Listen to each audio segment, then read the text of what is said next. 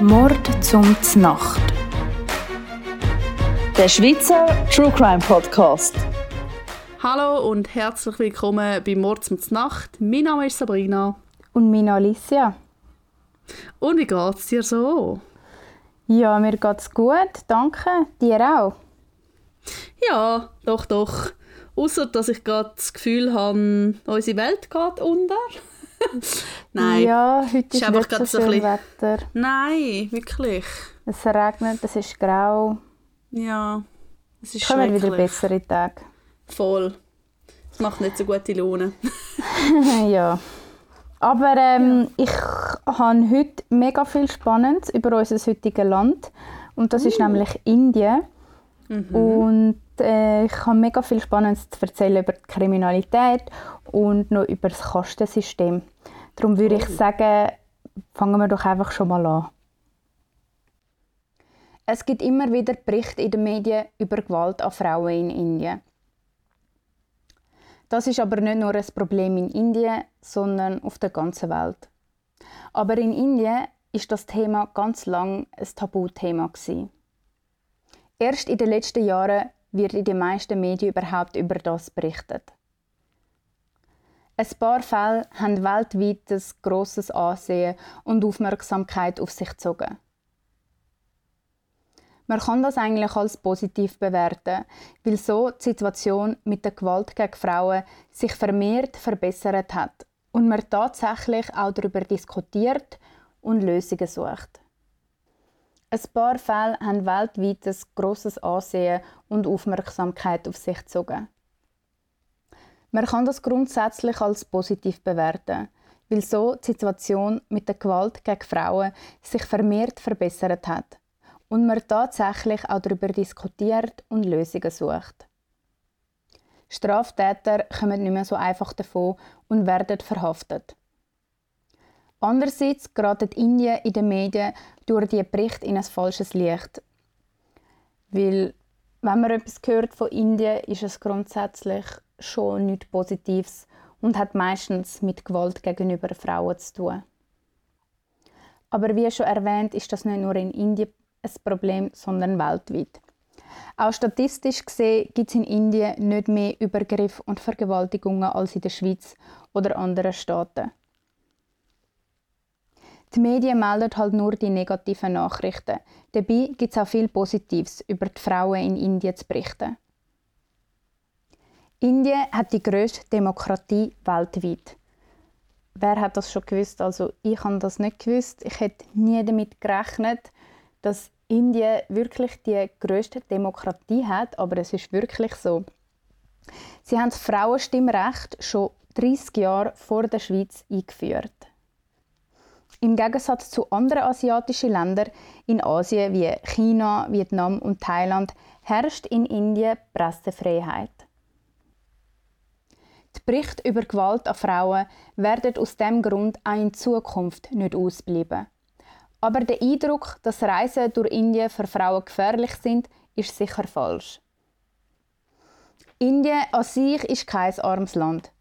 Es gehört zu den reichsten Ländern von Asien und kann ein grosses Wirtschaftswachstum vorweisen.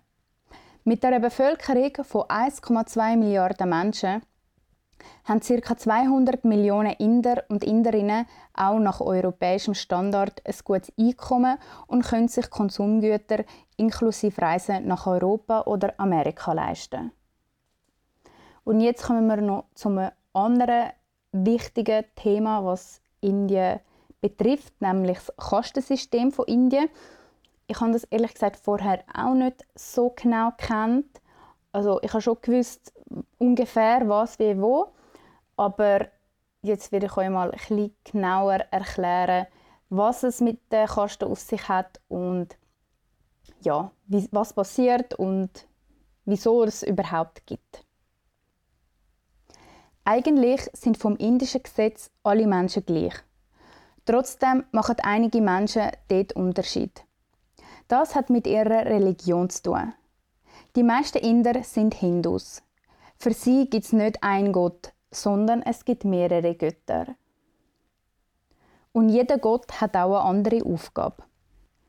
Im Hinduismus ist die Gesellschaft in verschiedene Gruppen unterteilt, in die man hineingeboren wird. Die Zugehörigkeit zu einer Gruppe kann darüber entscheiden, wie arm oder reich oder beliebt du bist.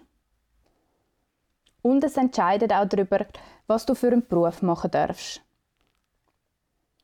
Und die verschiedenen Gruppen heißen Kasten. Die Hindus unterscheiden in vier Hauptkasten. Die höchste ist Brahmanen. Ich hoffe, ich habe es richtig ausgesprochen. Das sind die hinduistischen Priester oder Gelehrten. Dann kommt der Kasten der Krieger und der höheren Beamten. Dann kommen die Bauern und die Händler. Und am Schluss die Schruden, die Knechte und die Diener. Es gibt aber auch Menschen in Indien, die zu keiner Kaste gehören. Die nennt man Paria oder Dalits. Um die Dalits geht es heute auch in unserer Folge. Dalits oder Paria sind oft sehr arm und machen nur schmutzige Arbeiten.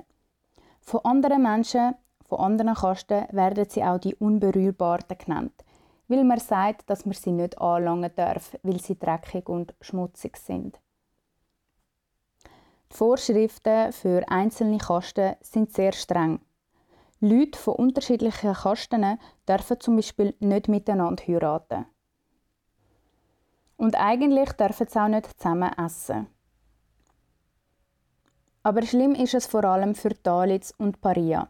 Die müssen alle Arbeiten machen, die die anderen nicht machen wollen. Sie dürfen auch nicht zum Betten in den Tempel gehen oder andere Menschen berühren. Inzwischen gibt es aber auch viele Regionen, wo es nicht mehr so streng beachtet werden muss. Dalits dürfen mittlerweile zum Glück auch schon studieren. Trotzdem werden immer noch viele Menschen schlecht behandelt, die zu einer bestimmten Kaste gehören. Da man nur in eine Kaste hineingeboren werden kann, hoffen die Unberührbaren, also Dalits oder Paria, dass sie bei ihrer Wiedergeburt in eine andere Kaste wiedergeboren werden.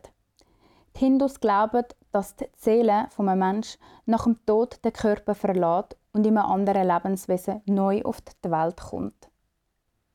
Das Karma ist wie ein Konto, auf dem alle guten und schlechten Taten gesammelt werden. Wenn nach dem Tod die schlechten Taten überwiegen, wird man zum Beispiel zur Strafe vielleicht in ein Tier oder eine Pflanze wiedergeboren. Bei vielen guten Taten kann es aber auch sein, dass das nächste Leben besser wird als das, was man hat. Das Prinzip ist ewig, aber die Hindus hoffen, dass sie irgendwann nicht mehr wiedergeboren werden und damit vom Leid auf der Erde befreit sind.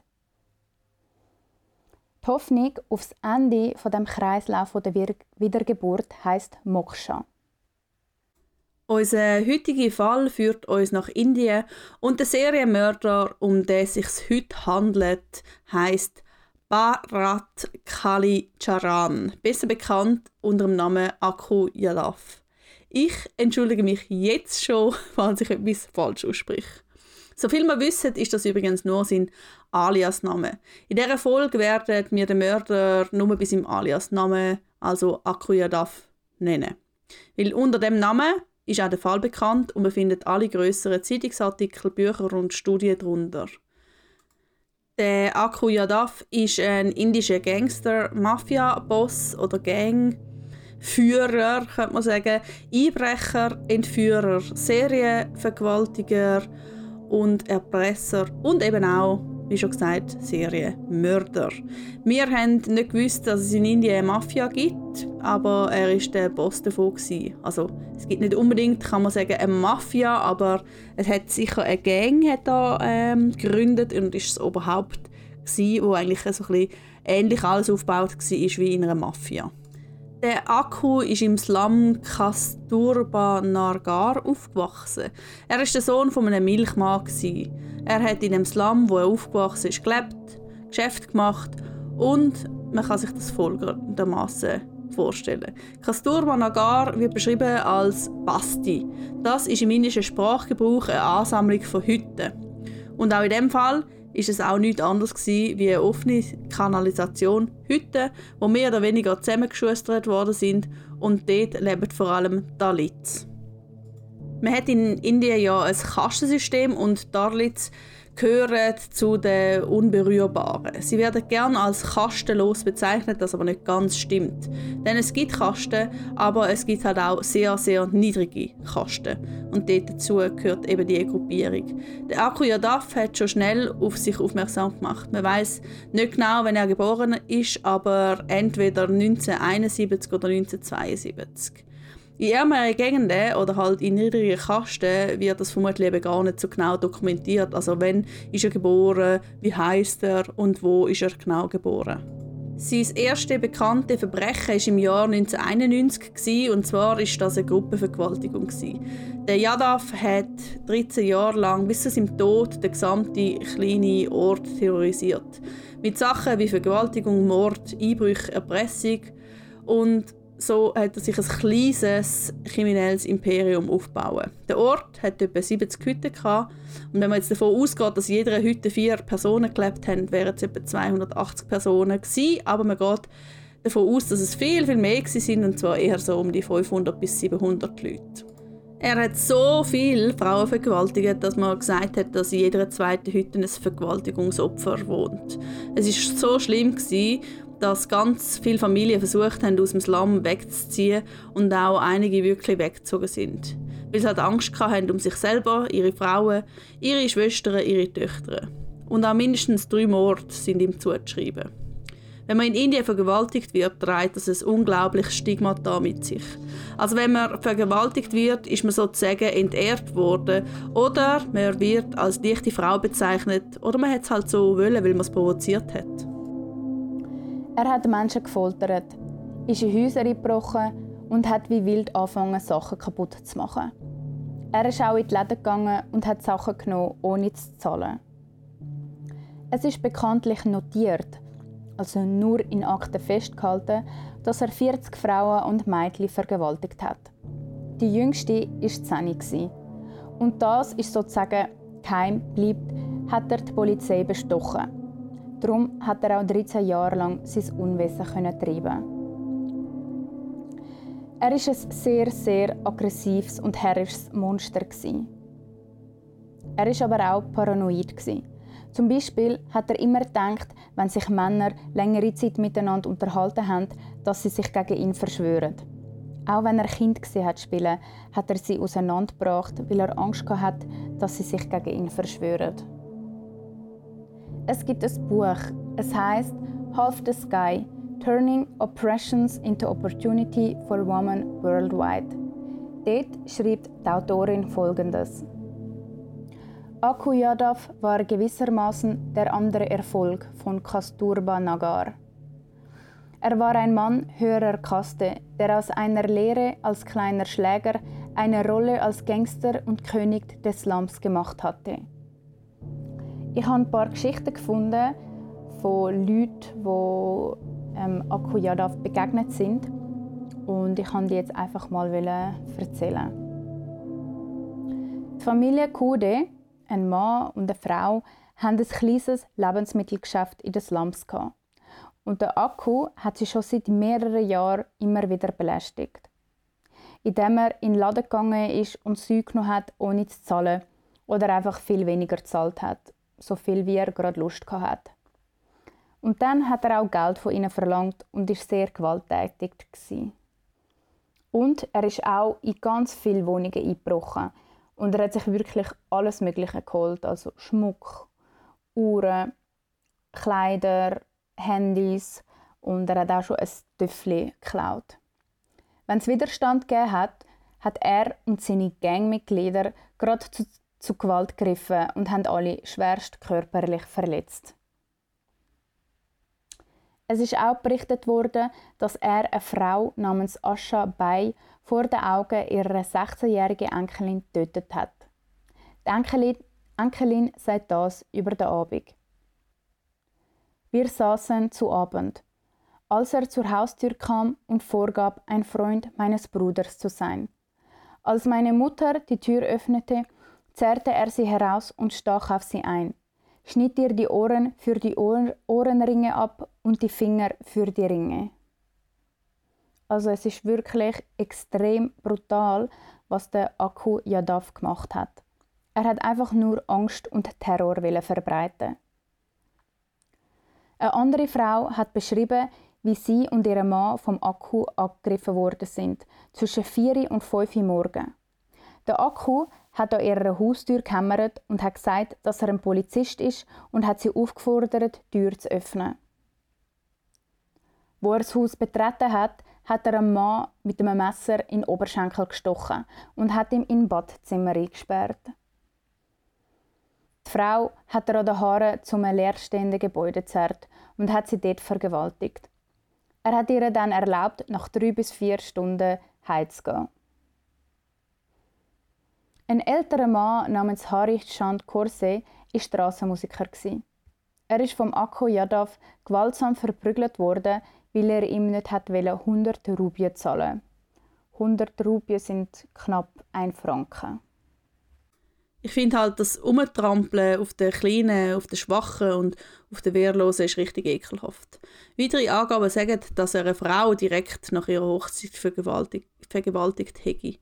Dann gibt es Erzählungen, dass er einen Mann gezwungen habe, sich nackt auszuziehen und er dann mit Zigaretten in an den Oberschenkel Innenseite verbrennt hat. Ähm, dann hat er ihn gezwungen, nackt und verbrennt von seiner 16 Jahre alten Tochter zu tanzen. Der Akku Yadav hat es geliebt, andere Menschen zu demütigen und sie emotional und auch psychisch zu zerstören.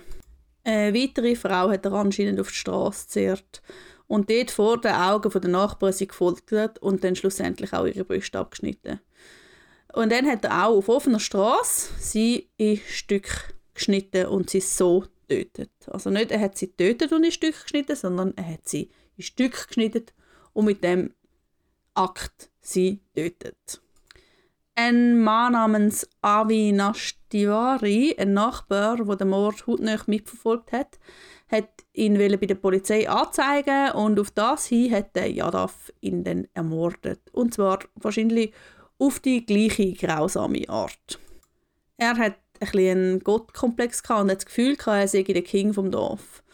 Denn sogar die Polizei hat nach seiner Pfeife getanzt. Eine weitere Frau namens Klama hat er nur zehn Tage nachdem sie ihr Kind auf die Welt gebracht hat, vergewaltigt. Das hat die junge Frau so dermaßen traumatisiert, dass sie sich mit Kerosin übergossen hat und sich angezündet hat.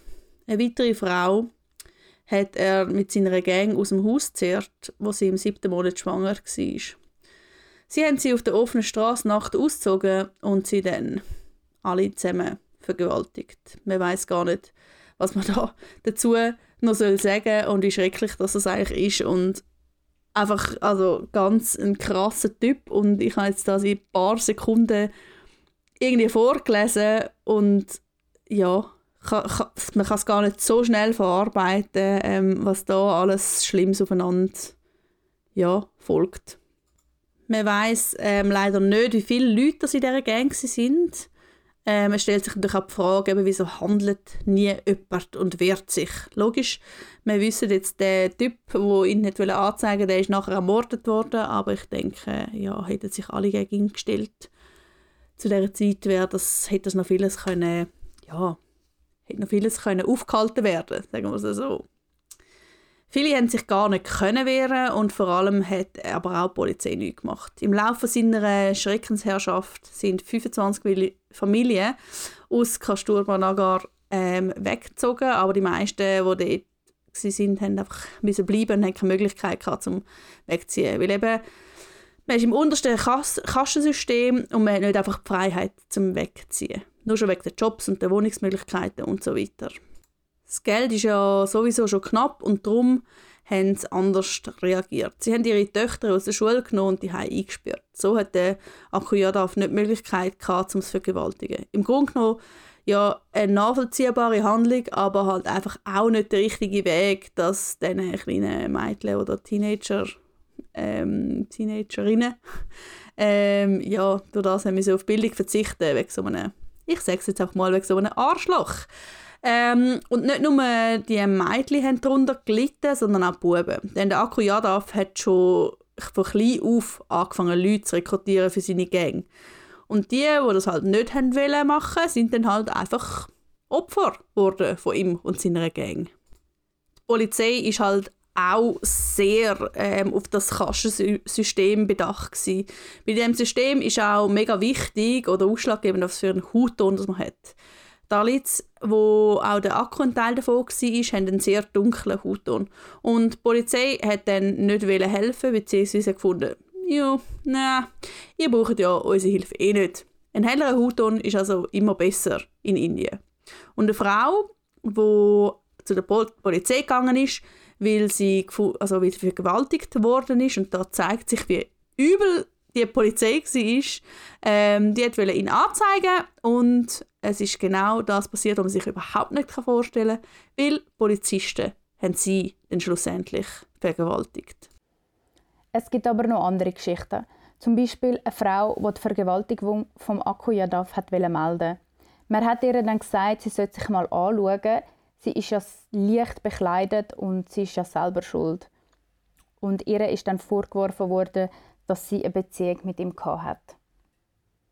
Es hat aber eine Familie in Kasturba wo er sich nicht hat dürfen so anlegen. Das ist die Familie Narayanes Ich erzähle gerade mehr über die Familie. Nachdem der Akku ein 13-jähriges Mädchen vergewaltigt hat, hat er sich wie auf einem Supertrip gefühlt. Er ist zu den Nachbarn von den Narayanes gegangen und hat Geld von der Frau verlangt. Am Akku, seine Gang oder wie man der Bande auch sagen will, hat angefangen, die Möbel in ihrem Haus zu zerstören und angefangen ihr zu drohen, dass sie und ihre ganze Familie umgebracht werden. Kurz nachdem ist die Nachbarin zu ihr gekommen und hat ihr gesagt, dass sie unbedingt zu der Polizei gehen Sie hat sich aber nicht getraut, das zu machen. Und so hat Nachbarin Usha Narayane gesagt, dass sie das machen wird. Ihr Vater, der Matokara Narayane, ist zwar ein Dalit, aber er hat einen recht guten Job bei einer Telefongesellschaft. Ihre Mutter, die Alka, ist für ihre Kasten und für das, dass sie eine Frau ist, sehr bildet. Obwohl sie mit 15 verheiratet wurde, hat sie einen recht guten Abschluss gemacht. Und sie kann lesen und schreiben, was nicht selbstverständlich ist. Beide Eltern wollen, dass ihre Kinder eine grundsolide Ausbildung bekommen und so eine Fluchtmöglichkeit aus Kasturba Nagar haben. Die Eltern haben sehr sparsam gelebt und haben sehr aufs Geld geschaut, um den Kindern eine Ausbildung zu ermöglichen. Sie haben schon fast etwas Heroisches erreicht. Nämlich im Slum, wo keine Person jemals eine Schule besucht hat, haben alle fünf Kinder, inklusive der Usha, eine Uni abgeschlossen. Die Usha hat einen Abschluss im Hotelmanagement und hat gute Aussicht gehabt, ein High-Class-Hotel zu managen. Aber sie ist nochmal ins Land zurückgekommen und hat dort den Akku Yadav getroffen. Der Akku Yadav ist von der Polizei informiert worden, dass die Usha ihn angezeigt hat. Das hat er natürlich gar nicht gut gefunden und ist zu ihrem Haus gegangen mit seinen 40 Gangmitgliedern. Der Akku hat eine Flasche mit Säure dabei gehabt und ist vor die Türen der Narayanes gegangen und hat geschrien, dass sie die Beschwerde zurücknehmen sollte. Dann wird er ihr nichts machen. Auf das aber hat die Usha die Türen verbarrikadiert und hat zurückgeschrien, dass sie niemals aufgeben würde. Sie hat dann der Polizei angerufen, dass die Polizei kommen sollte.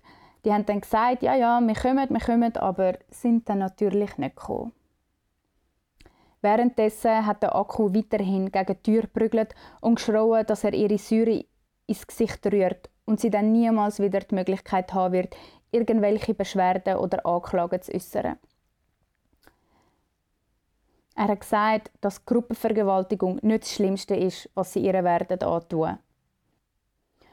Die Usha hat sich nicht einschüchtern lassen und hat angefangen, den Akku zu beleidigen und der Akku hat wieder zurückgeschrien mit detaillierten Beschreibungen, was sie würden mit ihr machen und wie sie ihr Gesicht werden mit Säure verätzen und sie schlachten würden. Dann hat sie die Gasleitung aufgedreht und sich ein Feuerzeug genommen. Sie hat herausgeschrien, dass wenn sie sich aus dem Haus nicht verpissen, auf Deutsch gesagt, jagt sie alles in die Luft, indem sie das Feuerzeug anzündet. Der Akku und seine Männer haben das Gas angefangen zu schmücken und sind dann abgehauen. Und genau das hat etwas in den Leuten bewegt. Die Nachbarschaft hat von dieser Konfrontation Wind bekommen und der ganze Slum oder alle Einwohner, also alle Dalits, sind extrem stolz auf die Familie und auf Usha gewesen. Sie haben gedacht, wenn er jetzt die Familie, wo bisher immer, wo er immer gemieden hat, wegen der höheren Bildung und aufgrund von ihrem sozialen Status, wenn er jetzt anfängt, die Angriffe und zu terrorisieren, dann ist alle Hoffnung verloren. Denn wenn er das mit der Usha und ihrer Familie kann machen was würde er dann mit den Schwächeren machen? Recht schnell hat sich ein wütender Mob gebildet, und zwar aus Hunderten von hässigen Dalits. Sie haben angefangen, Stöcke und Steine zu sammeln und sind zusammen Richtung Akku Yadav marschiert. Sehr schnell sind die Steine geflogen Richtung Yadav. Und die Männer, mit denen, die sich gerade umgetrieben haben, sind da gestanden und haben es mit der Angst bekommen. Sie sind dann abgehauen und haben ihn allein lassen. Die Leute sind schon fast ein hibbelig geworden, denn sie haben zum ersten Mal seit 13 Jahren eine Konfrontation mit dem Yadav überstanden und zurückgekämpft. Man hat sich gewehrt und das haben sie auch richtig gefeiert. Sie sind zum Haus vom Akku Yadav und haben das dann schlussendlich angezündet. Der ist dann zu der Polizei gegangen und die haben ihm dann zu seinem eigenen Schutz haben sie ins Gefängnis gesteckt. Er ist auf alle Fälle im Polizeigewahrsam genommen worden am 7. August 2004 und außerdem hat er an dem Tag auch noch vor dem Bezirksgericht erscheinen und rund 500 Slumbewohner haben sich auch dort versammelt. Und einer von seinen Männern hat ihm versucht, dann sogar ein Messer zuzustecken und die Polizei hat es nicht gesehen oder hat es nicht gesehen. Die Frauen, die dort waren, haben es aber gesehen und er ist wieder in Gewahrsam gekommen. Am 8. August hat er wieder vor Gericht müssen erscheinen und ist angegriffen worden. Leider hat er den Angriff aber überlebt und ist wieder in Gewahrsam gekommen.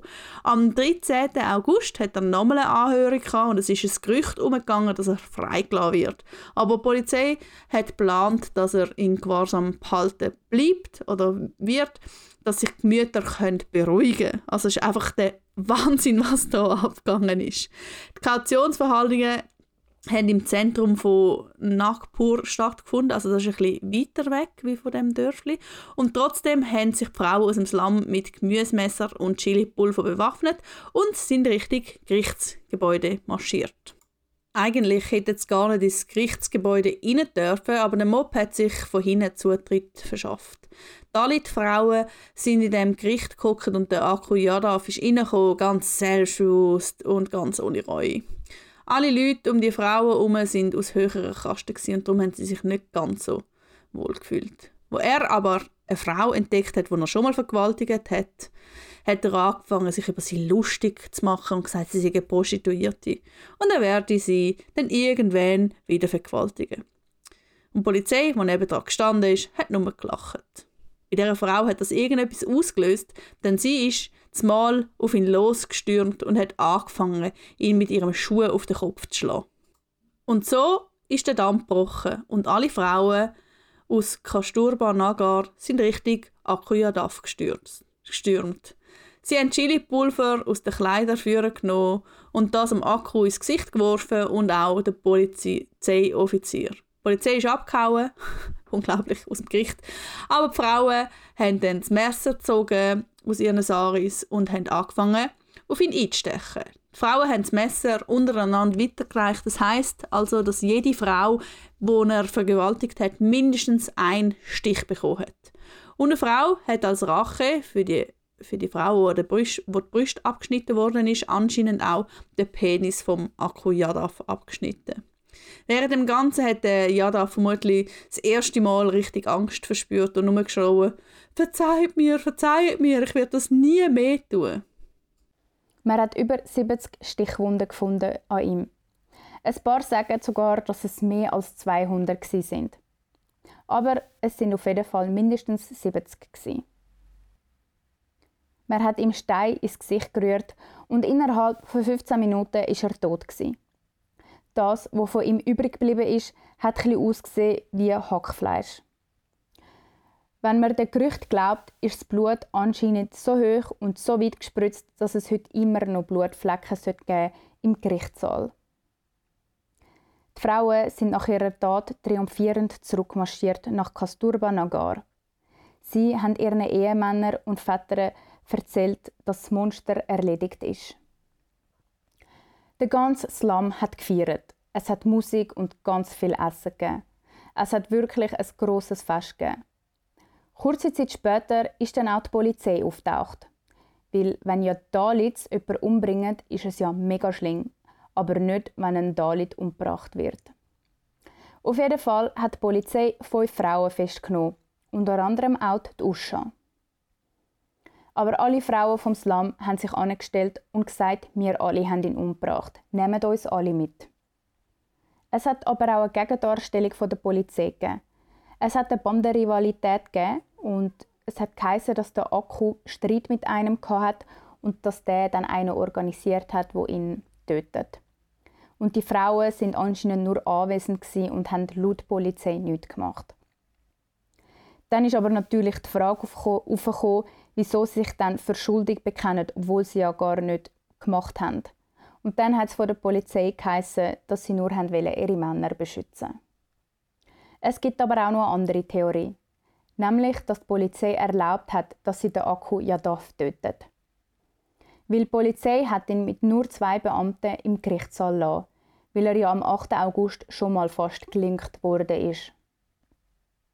Fünf Frauen sind festgenommen worden. Die Usha Narayane haben sie auch festgenommen. Sie haben es aber nach zwei Wochen wieder freilassen. Sie haben ihr nicht den tödlichen Stich anweisen Sie haben sie aber gebeten, dass sie in der Gegend bleiben sollte, solange der Prozess nicht beendet ist. Der Akku war tot, aber seine Gangmitglieder haben immer noch davon geredet, dass sie die Usha vergewaltigen und ihre Säure ins Gesicht rühren. Der Usha ist das aber egal. Sie hat ein neues Leben angefangen als sogenannte Community Organizer. Sie hat Dalits enger zusammengebracht und hat ihnen beigebracht, wie man Pickles macht. Das ist ein Öl eingelegtes Gemüse mit Gewürz. Sie hat das alles gemacht, dass Dalits diese Sachen auf dem Markt verkaufen und sie hat dafür gesorgt, dass sie sich ein Unternehmen aufbauen und ihre Einkünfte verbessern. Und mit dem Geld haben sie sich dann Bildung kaufen. Das ist echt ganz eine schöne Geste von ihr. Sie wird auch von der Gemeinde beschützt. Also es hat doch noch irgendwie ein, ein Happy End gegeben. Es gibt aber doch noch ein Nachspiel. 2014 sind alle wegen Mangel an Beweis freigelassen worden. Der Neffe vom Akuyadav hat die Machenschaften von seinem Onkel weiterführen aber das ist schnell fertig gewesen, denn er ist am 4. Dezember 2013 von zwei Teenagern im Alter von 15 und 17 Jahren erstochen worden. Dann der Neffe vom Akuyadav, hat die Großmutter von den beiden Teenager immer wieder bedroht und eingeschüchtert. Und darum haben die gefunden, weißt du was, das lässt mir uns nicht gefallen. Wir stechen ihn mal. Ich meine, das ist auch das Gescheiteste, was man machen kann. Ähm, also ja, in dem Fall vielleicht schon. ähm, ja, in dem Slum regiert zwar nicht mehr Angst, beziehungsweise ist vermutlich nicht mehr so stark da, wie wo der Akuyadav noch gelebt hat. Aber ich denke, der Polizei werden es wohl nie mehr können vertrauen Und wie hast du unseren heutigen Fall gefunden, Sabrina? Hey, recht übel, muss ich ganz ehrlich sagen. Ich habe es ähm, nicht gedacht oder nicht erwartet am Anfang. Aber ich finde es mega gut, dass, also ja, es ist halt wieder Selbstjustiz, aber ich finde es voll gut, dass sie sich gewehrt haben nach 13 Jahren. Also ja, was sagst du dazu? Ja, also ich habe es auch einen mega schlimmen Fall gefunden. Mhm. Ähm, ich habe ja auch schon mega viele so Geschichten gehört von, von Indien. Also man hört, also grundsätzlich, wenn man von Indien etwas hört, ist es nie etwas Positives, weil es halt schon immer mit der Gewalt gegenüber Frauen zu tun hat, obwohl ja eigentlich das Land ja noch andere schöne Sachen zu berichten hat. Voll. Aber ich habe es mega, mega schlimm gefunden und vor allem allgemein eben die Nachrichten, die man immer wieder hört von diesen Gruppenvergewaltigungen in Indien. Mhm. Und ich habe auch letzte einen Podcast gelost über äh, auch über einen Fall von Indien. Ich weiß jetzt nicht mehr genau, wie sie geheißen hat, aber es ist wirklich so hart genau beschrieben und wirklich, wirklich, wirklich so schlimm. Also ich habe schlussendlich schon fast ein bisschen Tränen in den Augen gehabt. Oh Das nein. braucht viel bei mir. nein, es ist wirklich, wirklich crazy. Ich, ich muss dir den Fall dann mal zeigen. Ja, unbedingt. Ähm, ja, aber sonst finde ich, hat es zum Glück, äh, also ja, zum Glück ein Happy End gegeben. Ja, Nein, also, so ein Mensch hat es einfach nicht verdient, auf unserer Erde zu sein, wo, nein. wo Menschen, nicht, äh, Menschen oder Frauen nicht respektiert oder einfach das Gefühl hat, er kann sich nehmen Was er oder will. machen, Hm. was er will. Ja, das stimmt schon. Ich finde es auch, also, weiß auch nicht, ich frage mich einfach auch, was in so einem Mensch vorgeht.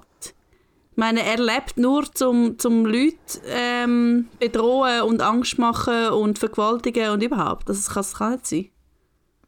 Weiss Nein, nicht. vor allem, ich frage mich immer allgemein, wie kann das jemand, wie soll ich jetzt schön ausdrücken, lustvoll finden? Mhm. Also weißt, wenn du jemanden vor dir hast, der schreit oder sich wehrt oder was weiß ich, das, wie kann das einem anmachen? Ich, ich kann das irgendwie einfach nicht nachvollziehen. Ich glaube einfach, dass das ganz, ganz arme Menschen sind, die das brauchen, um sich grösser zu fühlen. Und Ja, ja, so also tragisch. ich kann, anders kann ich mir es gar nicht vorstellen, aber ja, ich kann mir auch nicht vorstellen, dass man dann irgendwie noch Lust verspürt, aber die verspüren ja sehr viel Lust, also Ja, wirklich, es, wirklich leider Gottes. ja, also es ist echt ähm, mal wieder übel gewesen. Aber ja. Ihr könnt uns ja auch einen Kommentar hinterlassen auf Instagram oder so, je nachdem. Und ähm, ja, voll. wir sind gespannt, was ihr davon haltet. Dann hören wir uns nächste Woche wieder. Genau, schöne Woche. Bis dann. Tschüss. Tschüss.